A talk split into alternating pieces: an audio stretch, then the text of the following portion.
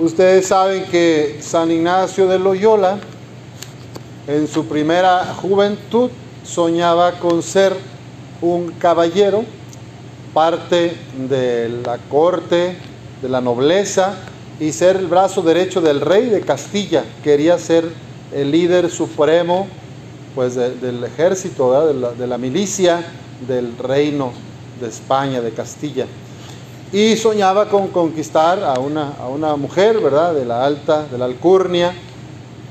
Y bueno, lo vemos queriendo defender Pamplona el 20 de mayo de 1521.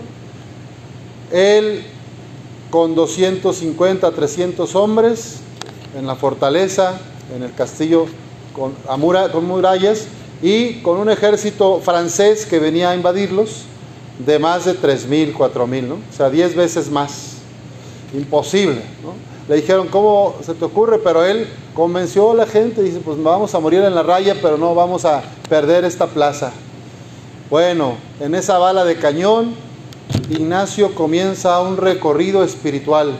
No muere con el balazo de cañón, inicia su conversión y el año pasado, en mayo de 2021, arrancó este año ignaciano, 500 años del inicio de la conversión de San Ignacio. Él quería tener todo el poder, todas las riquezas, todo el control de los demás. Los valores que San Pablo pues nos dice cuidado, ¿verdad? Todo lo malo, pasiones desordenadas, avaricia, todo eso es una forma de idolatría. Entonces, cuando ya le pasa lo de la bala de cañón y empieza a conocerse a sí mismo más y mejor, y leyendo las vidas de santos de Santo Domingo de Guzmán y San Francisco de Asís, él siente el deseo de ser como ellos, de seguir a Jesús muy de cerca. Y empieza el discernimiento personal, vocacional. Y antes quería ser un gran militar y ahora dice, sí quiero ser un militar, pero no voy a servir a ningún rey temporal. Yo no quiero servir a ningún rey que se me muera o que traicione o que se acabe. Yo voy a, servir al rey eternal, al rey eterno. ¿Quién es? Jesucristo. Voy a servir a Cristo Rey.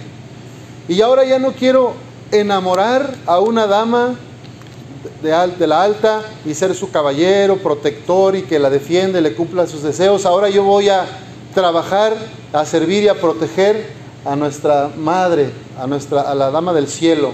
Voy a hacer lo que Jesús me pida y voy a hacer lo que mi madre me pida. Entonces en Montserrat está la Virgen de Montserrat, es un monasterio en las montañas y allá arriba en las montañas cerca de Barcelona, San Ignacio va y frente a la Virgen de Montserrat, una Virgen morena que está sentada y tiene al niño Jesús sentado con el mundo en sus manos, Jesús tiene al mundo en sus manos y está sentado sobre el regazo de María. Pues ante esa imagen, de esa estatua, San Ignacio se quita sus armaduras, su vestidura de caballero, de soldado, el casco lo pone, su protector, su peto, su, malla, sus cotas, sus coderas, sus espinilleras, sus botas, todo lo, lo pone ahí ante el altar, su espada, su daga, sus armas, las vela. Pasa una noche entera velando las armas y despojándose de todo eso que quería para ponerse al servicio del rey. Tres días confesó sus pecados, o sea, no, todo el día, pero tres encuentros tuvo con un sacerdote para confesar todos sus pecados de 30 años, 31 que tenía en ese momento. Se echó un día por cada 10 años más o menos. Y ahí comenzó el camino, después de velar las armas, de servir, amar y entregarse por el reino de Dios empezó a dejarse conducir por el Espíritu Santo. Bajó Y en Manresa, una comunidad rural, se metió una gruta a la orilla del río y empezó a tener una vida de penitencia muy intensa, ayunos prolongados, vida de oración, de noche hincado cuatro o cinco horas, sin dormir bien, se llegaba a flagelar, cometió varios abusos, ¿verdad? En el sentido del exceso, del maltrato a sí mismo, porque no sentía que Dios le había perdonado. Creía que no tenía perdón de Dios por todas las cosas que había hecho antes y por eso se lastimaba y hacía esas penitencias tan extremas. Llegó incluso a, pensar en el suicidio. Dice, yo ya estoy perdido, mi alma no tiene sentido, me voy a tirar aquí del barranco, me voy a tirar ese pozo. Pero Dios lo fue llevando como un niño interiormente a darse cuenta de su grandeza de hijo de Dios ¿Cómo salió de esa depresión, de esa angustia de muerte, de ese no creerse salvado por Cristo, de que no creerse perdonado por Dios? ¿Cómo salió? Se puso a servir a las personas de un albergue de peregrinos. Pasaba la gente, como aquí pasan los migrantes en el centro Jesús Torres Fraire, y empezó a servirlos, a darles de comer a darles la ropa, a escucharlos, a platicar. Empezó a, limpiarles, empezó a conversar, a servirlos, a enfermos, a peregrinos. Obviamente para eso él ya se cortó las uñas, se cortó el pelo, también se bañó, porque los tiempos de la gruta, que fueron nueve meses, un poco más, vivía como ermitaño, no se bañaba. Entonces la gente le decía, el loco ese, el loco, nadie lo quería, se aislaba de la comunidad. Cuando él se da cuenta de que a través del servicio Dios lo empieza a sanar internamente, ahí aprende que el Espíritu lo llama no a ser perfecto, sino a seguir a Jesucristo desde nuestra imperfección. Dios no te llama a ti ni a mí a ser perfectos, moralmente intachables. Nos llama a seguir a Jesús, así como somos, con nuestras carencias, con nuestras limitaciones, con nuestras necedades, a veces con nuestros olvidos, con nuestros achaques. Así como estamos, Dios nos llama a seguir a Jesús. Pues San Ignacio es un buen modelo de la conversión cristiana, porque estaba buscando la felicidad en donde no estaba.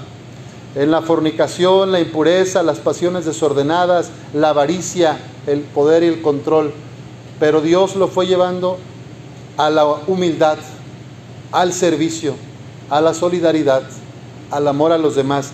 Y ahí fue liberándose, porque para la libertad nos liberó Cristo. Quienes ponen el dinero y las cosas materiales en el centro de su vida, hacen del dinero un ídolo. Dice aquí el libro del eclesiastés vana ilusión. Hay quien se agota trabajando y pone en ello todo su talento y su habilidad y tiene que dejárselo todo a otro que no lo trabajó. Mucho dinero en el banco, muchas propiedades, terrenos y casas. ¿Y quién va a disfrutar?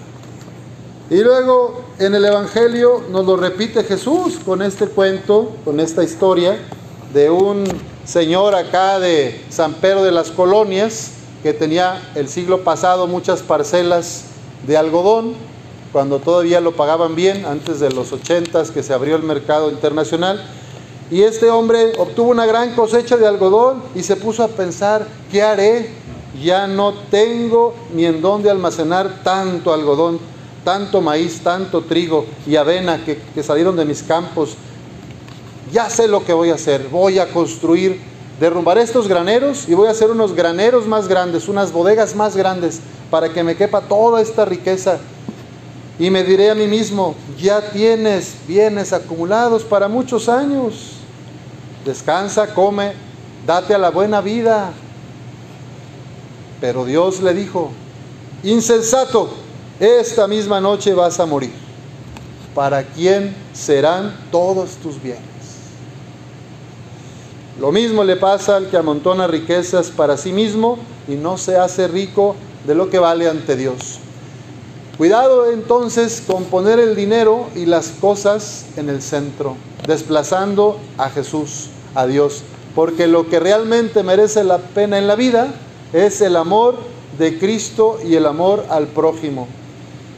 El hombre antiguo, que dice San Pablo, el hombre viejo, es, es, el que se la pasan engañándose unos a otros, el que se la pasan comparándose, el que se la pasa haciendo chismes, críticas, rumores, el que se la pasa queriéndole quitar al otro su propiedad, corrupción, impunidad, aprovechamiento, desvío de recursos, de fondos. Esto en lo que son muy buenos algunos políticos de América Latina y empresarios también, ¿verdad? Eso es el hombre viejo. San Pablo nos dice, no sigan engañándose unos a otros, despójense del modo de actuar del viejo yo y revístanse del nuevo yo, el que se va renovando conforme va adquiriendo el conocimiento de Dios, que lo creó a su propia imagen y semejanza. En este orden del Espíritu Santo, en estos que siguen a Jesús, ya no hay distinción entre judíos y no judíos, entre israelitas y paganos, entre nacionales y extranjeros, entre esclavos y libres, sino que Cristo es todo en todos.